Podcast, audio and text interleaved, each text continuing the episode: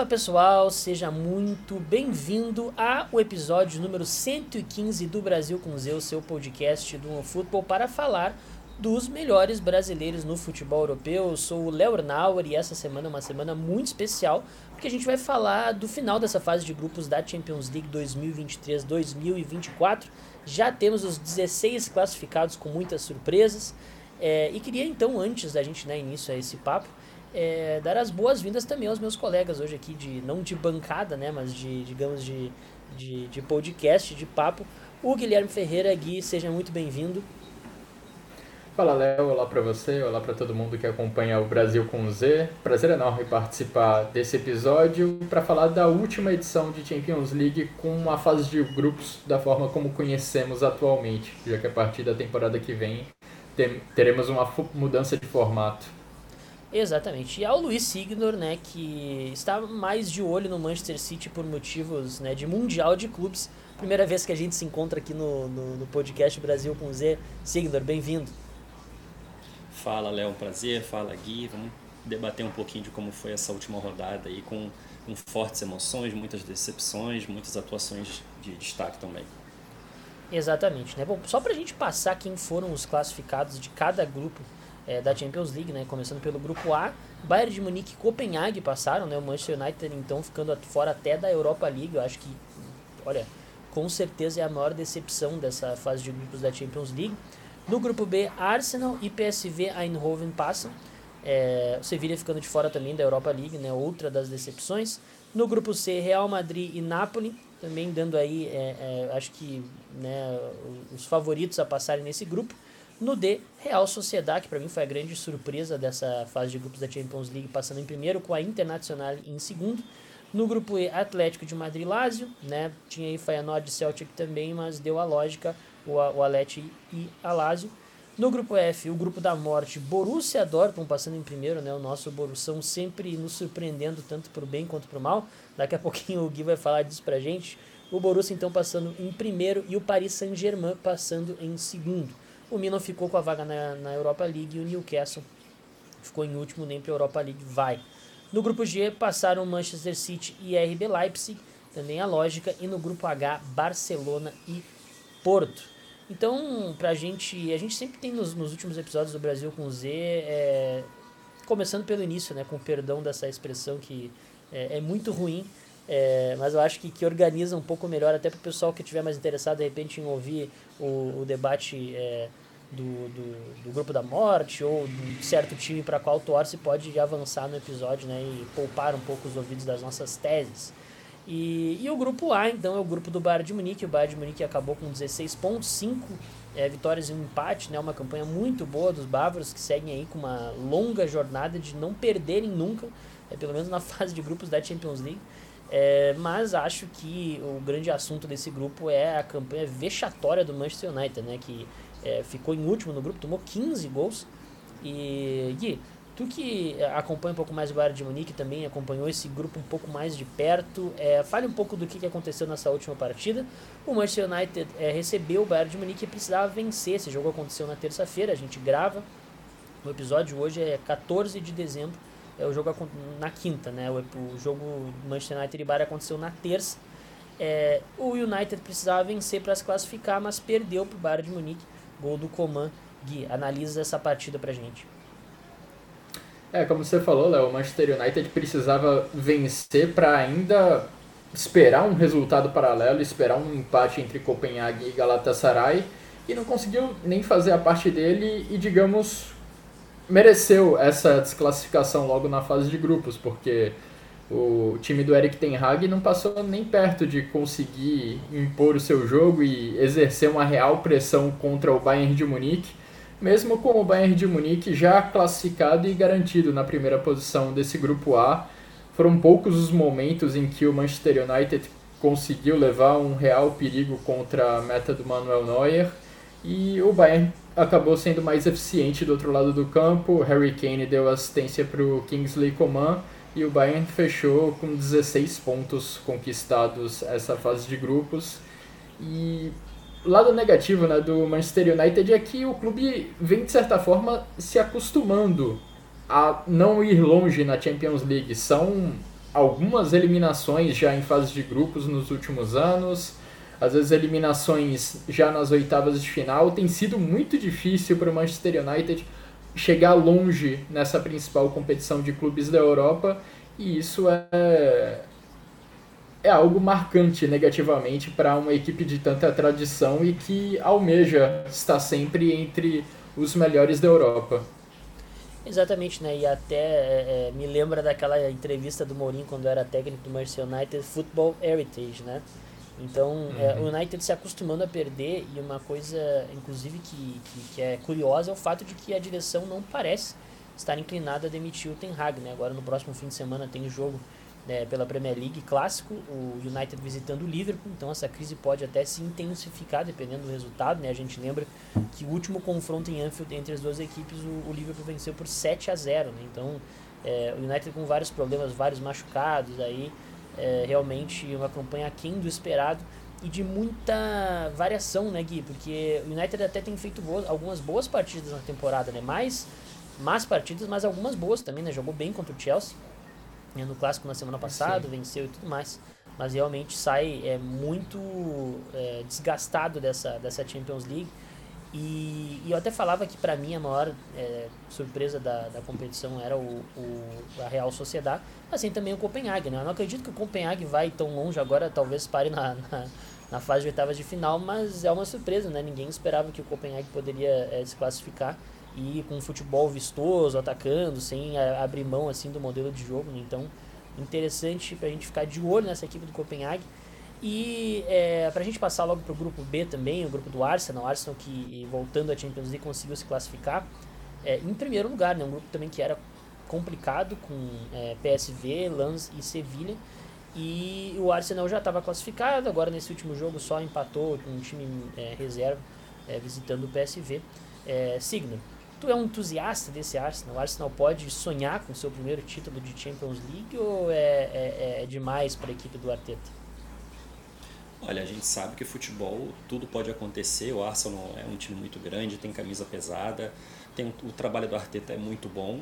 E eu acho que vai passar um pouco também pela, pela sequência desse time titular, né? Se o Arteta não perder jogadores lesionados, tiver um cruzamento aí interessante nas oitavas, quem sabe um caminho um pouco menos é, um pouco menos complicado né, nesse mata-mata, é possível longe sim. E foi um grupo, é, por exemplo, o Lance que terminou com, com vaga na Liga Europa, bateu o Arsenal e bateu o Sevilha numa campanha histórica, na primeira campanha, na primeira participação né, do Lance na, na, na Champions, na fase de grupos.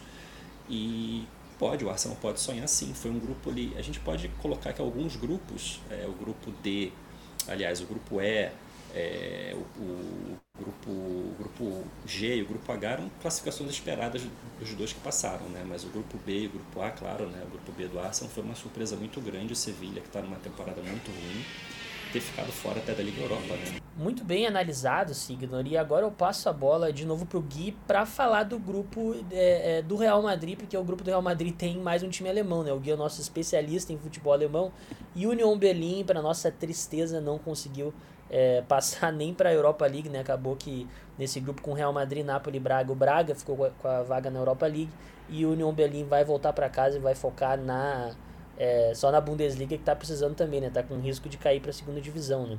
E Gui, agora no jogo da, da é, é, no último jogo o, o Union Berlin acabou perdendo para o Real Madrid, né? Um jogo muito emocionante em que o Rodrigo fez mais uma boa partida, né? Destaque também para o José Lu que marcou, foram dois gols agora é, não me recordo, mas enfim, pessoal pode procurar aí. Dois gols. É, exato. E o Real Madrid termina como, assim como o Manchester City, são os únicos dois clubes com 100% de aproveitamento nessa fase de grupos. Né? Então faz uma análise desse grupo também do Napoli, o que, que, tu, o que, que tu achou da, da, é, dessas equipes.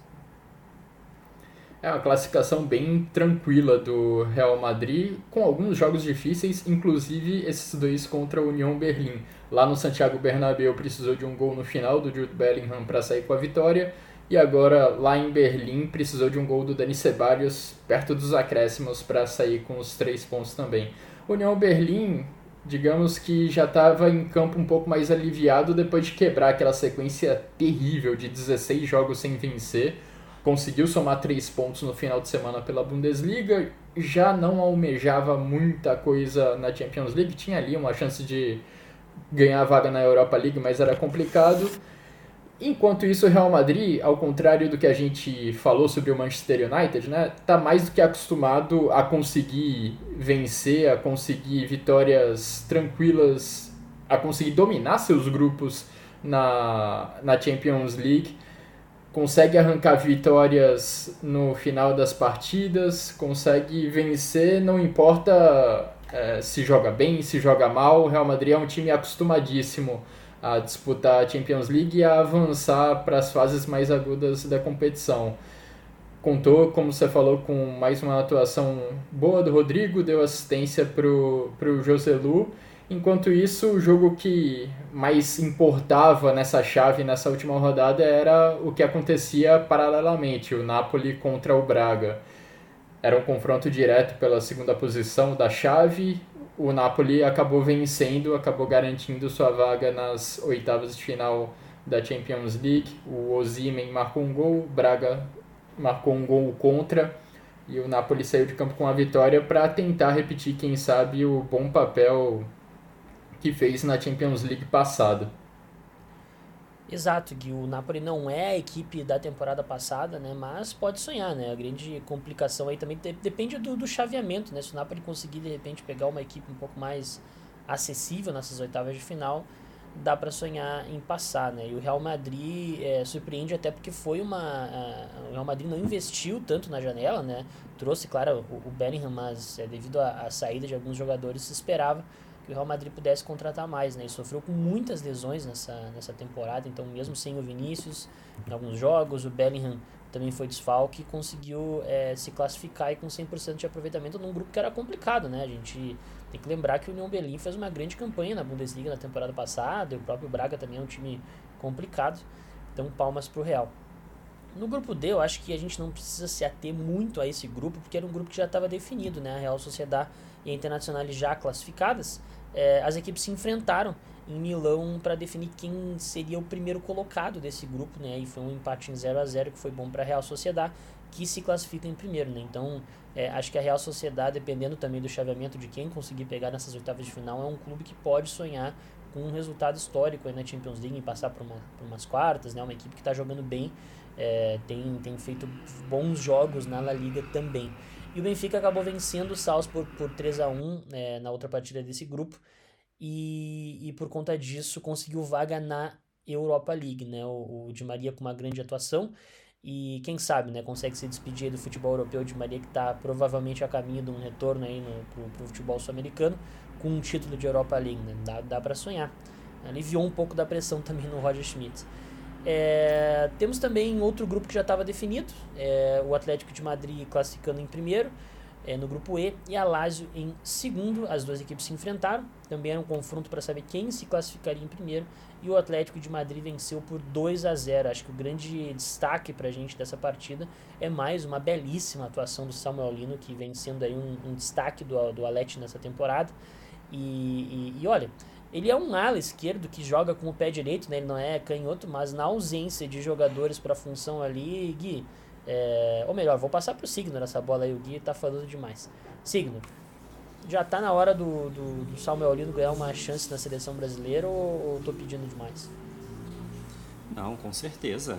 Esse momento é um período de testes. Claro que agora né, os próximos compromissos da seleção são contra Inglaterra e Espanha apenas e a gente não sabe né, se o Diniz continua, se tem essa história de, de Ancelotti, mas é, é, um período de testes, é um período de recomeço, de novo ciclo, então novos jogadores estão sendo testados nessa última convocação, é, já tivemos novidades, então é para se observar, está jogando em um clube muito grande, numa liga muito forte, se destacando na Liga dos Campeões, então é, como não existe, existem muitas certezas nessa, nessa nova seleção, o momento é esse. Né? Exato, nesse jogo contra a Lazio, o Samuel Lino marcou o segundo gol e no primeiro, né, que foi marcado pelo Griezmann, o Lino ele deu assistência para o francês. Grande atuação do Samuel Lino. E no grupo F agora vai ser o prato cheio, né? O grupo da morte, grupo que estava totalmente indefinido, com o Borussia Dortmund é, já com, com, com né, classificado para as oitavas de final de forma antecipada. É o grupo de Dortmund, PSG, Milan e Newcastle. Mas as, as outras três equipes lutavam por uma vaga, né? Então é, o, o, Dortmund recebeu o PSG, É, o PSG precisava, no mínimo, do empate para se classificar e precisava torcer para um resultado paralelo, né? Então, no outro jogo entre Milan e Newcastle, o Newcastle até começou vencendo, mas acabou tomando a virada.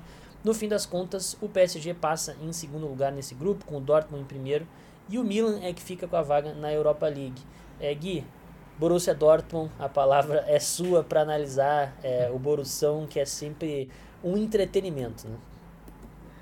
É, um entretenimento garantido. E olha, esse jogo contra o PSG poderia muito bem ter ido para o intervalo um 3 a 3 porque foi um festival de chances criadas para os dois lados. Aquela que o Gols desperdiçados que poderiam. É, aquela jogada do Zuli foi um negócio de cinema. Foi espetacular mesmo o que ele fez. E foi um show de chances desperdiçadas dos dois lados de dois times que, assim, acho que ainda estão bem distantes do seu potencial. O PSG ainda com algumas dificuldades, até mesmo na Ligue 1. O Borussia Dortmund vinha de uma sequência bem negativa na Alemanha, sendo derrotado na Bundesliga, eliminado de Copa da Alemanha, um momento de muito questionamento é, em relação ao trabalho do Edin Terzic lá no Borussia Dortmund. Mas na Champions League, apesar de algumas atuações turbulentas, outras heróicas, o time conseguiu ser líder do grupo da morte, o que é algo bem, bem relevante pensando no sorteio que a gente vai ter na segunda-feira. E esse grupo da morte, olha, entregou tudo que tinha prometido, né? Porque a cada gol que a gente viu nessa rodada final, era uma mudança importante na tabela, era um time que ia se classificar, outro que estava sendo eliminado, e o Newcastle, que por boa parte da tarde estava avançando para as oitavas de final, acabou ficando fora até da Europa League. Pois é, e acho que Kylian Mbappé deve estar sentindo bastante saudade do Neymar e do, do Messi, né? Porque, olha, foi complicada a vida dele, assim, até acho que em alguns momentos ele conseguiu resolver alguns lances, o próprio gol de empate veio de uma, de uma jogada dele, né, mas é, é, o Mbappé tendo que carregar esse time do PSG nas costas, né, e achei um bom jogo do Borussia Dortmund, o Borussia Dortmund me surpreendendo nessa temporada, achei que ia patinar um pouco mais, né, mais do que o normal, digamos assim. E triste e pelo Newcastle. Pra Desculpa, Gui. Fala. Só um, rapidinho, Léo. Dá para lembrar que o PSG, pela segunda temporada seguida, tá avançando como segundo colocado do grupo, né? Na temporada passada foi o segundo no grupo que teve o Benfica como líder. Exatamente, né? Isso é ruim porque daqui a pouco o PSG pode enfrentar um Manchester City, um Bayern, um Real Madrid nas oitavas, né? E é sempre mais complicado, né? O melhor é sempre passar em primeiro para evitar esses confrontos contra os grandes, né? Mas eu já faço minhas apostas que com certeza o Copenhague vai pegar o Manchester City, né? É, o City acaba sempre se dando bem nesses sorteios. E, e olha, o Borussia Dortmund, deixa eu ver quem que o Borussia Dortmund. O Borussia Dortmund é capaz de pegar o, o próprio PSG. Acho que pode, né? Pela, pelos critérios. É, não, tem bloqueio. Tem, tem bloqueio, bloqueio para então, times do mesmo grupo e do mesmo país. Então, então o, o Dortmund vai pegar a Internacional, que é o segundo mais difícil. Então é, é esse aí que, a, que o Dortmund vai pegar. Hum. Uh, gente, bom, avançando depois desse grupo da morte, tem o grupo G, que também era um grupo que já estava definido, né? O Manchester City confirmou a campanha é, 100%, venceu com um time mais do que reserva aí o Estrela Vermelha por 3 a 2 fora de casa, um jogo de é, é, aberto, né? Que o Pep Guardiola deu muitas oportunidades para uns garotos aí. E na outra partida o Leipzig venceu o Young Boys por 2 a 1 Já era um grupo que estava definido, é, tudo, então não, não tinha muita, muito espaço para nada. Não. O Young Boys acabou conseguindo passar, ao menos é, mesmo com a derrota, é, para a Europa League, então nessa terceira posição. No grupo H, então, um grupo interessante para a gente conversar muito por conta é, da vitória do Porto sobre o Shakhtar. Né? Nesse grupo o Barcelona já estava classificado. É, o Barça perdeu para o Royal Antwerp por 3 a 2 jogando fora de casa, é, mas mesmo assim conseguiu se classificar em primeiro no grupo. E o Porto se classificou em segundo, então, com uma vitória sobre o Shakhtar. É, as duas equipes lutavam, né? era um jogo confronto direto, assim, acho que o jogo talvez mais importante, assim, em termos, pelo menos, é, o jogo em si, né? é, dessa, dessa última rodada. E o Porto conseguiu vencer o Shakhtar, então, por 5 a 3 um jogo de 8 gols, em que os brasileiros foram um destaque. Então, Gui, é, traz pra gente um pouco da tua análise dessa partida e o é, que, que tu achou da atuação dos brasileiros. O Galeno aí, ele, ele foi, acho que para mim, o melhor jogador, não só o brasileiro da rodada, mas é, de toda a rodada, né? Considerando todos os jogadores. É, a gente teve destaques de brasileiros alternativos nessa última rodada, digamos assim, né? Vocês já falaram bem do Samuel Lino pelo Atlético de Madrid, com um gol e uma assistência. E a gente teve o Galeno se destacando é, nesse jogo contra o Shakhtar Donetsk, jogo decisivo, e ele marcando dois gols. Vamos lembrar que já nessa, ainda nessa fase de grupos da Champions League, a gente teve o Evanilson também brilhando pelo Porto, enfim, o Porto produziu algumas boas atuações de brasileiros nessa fase de grupos. O PP também marcou gol nessa fase de grupos. E o Barcelona, tudo bem, estava com a classificação já garantida para as oitavas de final, mas se o Shakhtar tivesse vencido o Porto nesse, nessa última partida, o Shakhtar passaria como líder do grupo e não o Barcelona. E a situação lá do Xavi está bem turbulenta nesse momento. O time está numa sequência. Nos últimos nove jogos perdeu quatro. Há muito tempo o time não consegue uma vitória folgada por uma diferença de mais de um gol. E olha, tá bem turbulenta a situação lá no Barcelona que acabou se aprofundando, acabou se agravando com essa derrota para o Royal Antuérpia, que ainda não tinha somado ponto nenhum nessa Champions League e foi conquistar logo três pontos na última rodada contra o Barcelona. Exato, obrigado Gui. E Signor, para eu também passar a palavra para ti, é, Levanilson, fala dele pra gente, da, sua, da atuação dele contra o Shakhtar e Levanilson tá merecendo uma chancezinha na seleção, porque tem jogado bem, né? É outro jogador que merece uma oportunidade, é, ao menos ser convocado, participar de um, de um período de treinos, né? Não necessariamente para entrar, né? A gente via, acompanhava bastante isso no Tite, né? Chamava jogadores que sequer entravam em campo e era muito criticado por isso mas é, o João Pedro foi convocado nessa, nessa, última, nessa última convocação para essas últimas partidas eliminatórias, então eu, eu acredito que o Levanilson também está na fila. Atua em uma liga é, menos expressiva que a Premier League, lógico, mas o Levanilson, né, é, apelidado de Levanilson, aí, merece sim uma oportunidade. E vocês estão falando do Galeno, né? O Galeno é apenas o jogador com mais participação em gols nessa fase de grupos da Champions. Ele tem quatro gols e quatro assistências. Ninguém participou de mais gols do que ele. Então, de repente é outro jogador que também merece ser olhado com um pouquinho mais de atenção. Joga aí na, na, ponta esquerda também, que é muito concorrida, né? A gente falou do Samuel Lino também. E foi, de fato, foi um jogo interessante, porque, como o Gui falou, uma vitória do Shakhtar, o Barcelona corria o real risco de, de perder a primeira posição, que seria uma tragédia né, para o Barcelona, que não teve uma atuação nem um pouco interessante. Claro que o Xavi poupou titulares, colocou três em campo de uma vez, o Dogan, o João Cancelo e o Pedro, mas foi uma atuação muito ruim, muito frágil nos contra-ataques. O Oriol Romeu errou de maneira constrangedora e realmente o Barcelona tem que se tem que ser o Xavi precisa se preocupar porque dependendo do cruzamento também, né, pode ser um rival de peso aí nessas, já, já nessas oitavas. Exatamente, valeu Signor. E enfim, queria perguntar para vocês quem é, começando pelo Gui, Gui, quem foi para ti o melhor jogador dessa, não só considerando os brasileiros, mas também pode opinar sobre os brasileiros, é, quem foi o melhor jogador dessa fase de grupos da Champions League.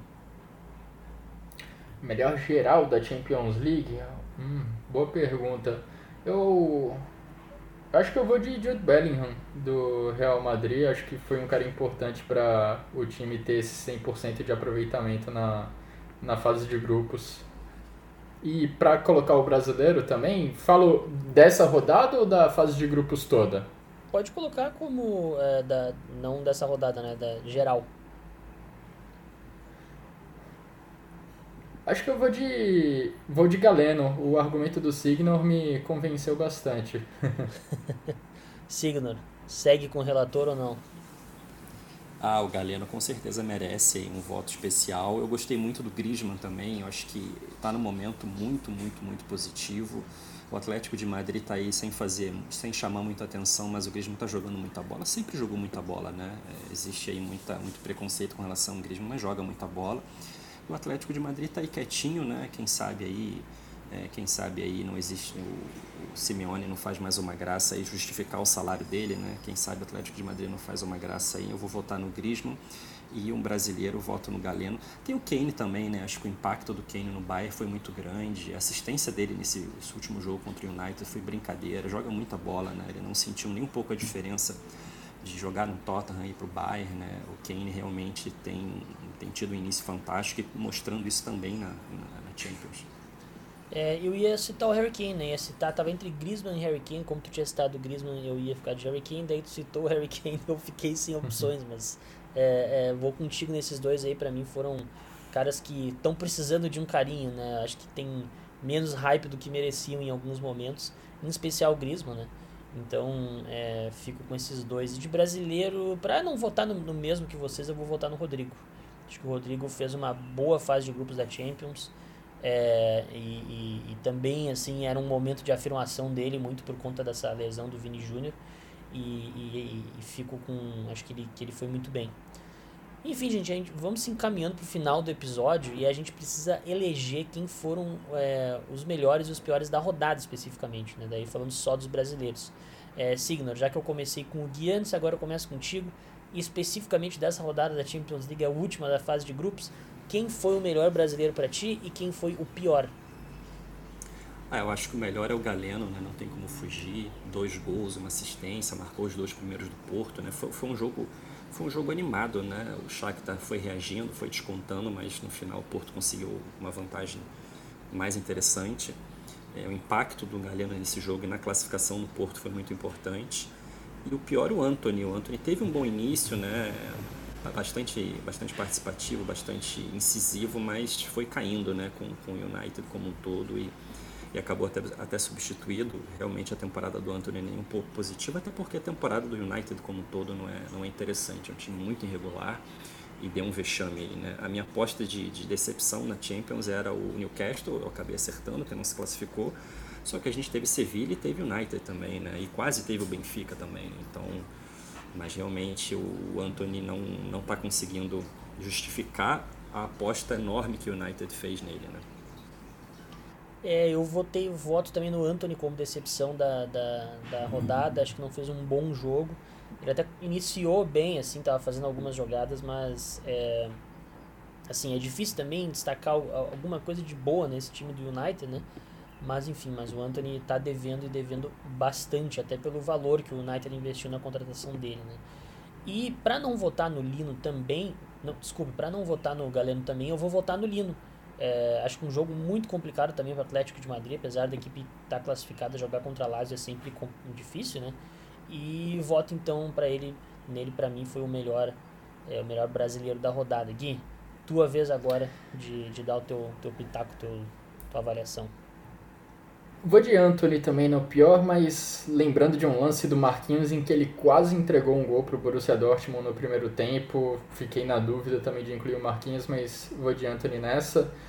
De melhor, vou no Galeno, mas acho que vocês já sublinharam bem a participação do próprio Galeno, também do Samuel Lino, e quero deixar uma menção honrosa. Meu voto é do Galeno, mas quero deixar essa menção honrosa ao Arthur Cabral, que na sexta-feira viralizou ao mostrar o dedo do meio para a torcida do Benfica na saída do Estádio da Luz. E nessa semana, nesse meio de semana, última rodada da fase de grupos da Champions League, ele entra no jogo já nos minutos finais, nos acréscimos ou perto dos acréscimos do segundo tempo e marca o gol que leva o Benfica para a Europa League. O Benfica precisava vencer por dois gols de diferença fora de casa contra o Salzburg Tava ganhando por 2 a 1 um até o finalzinho. Arthur Cabral entra e no minuto seguinte marca o gol do 3 a 1 gol importantíssimo para o Benfica do Roger, do Roger Schmidt.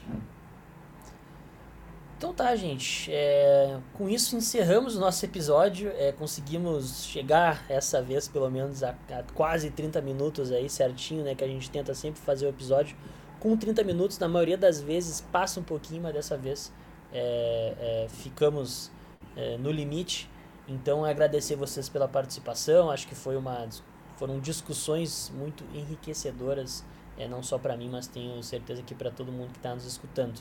E agradecer também você que nos escutou até aqui, todas essas nossas teses, às vezes algumas teses furadas, é, mas a gente vai se divertindo, vai tentando, é, é, e agradecer a você que nos escutou até aqui então. E o Brasil com Z agora volta provavelmente só em fevereiro, né? Quando a gente tiver a primeira. É, os, os, jogos de ida das oitavas da Champions League. Então a gente se vê lá. Vamos tirar umas fériasinhas por aqui. E, e merecidas também. Então em fevereiro a gente retorna com mais Brasil com Z. Até!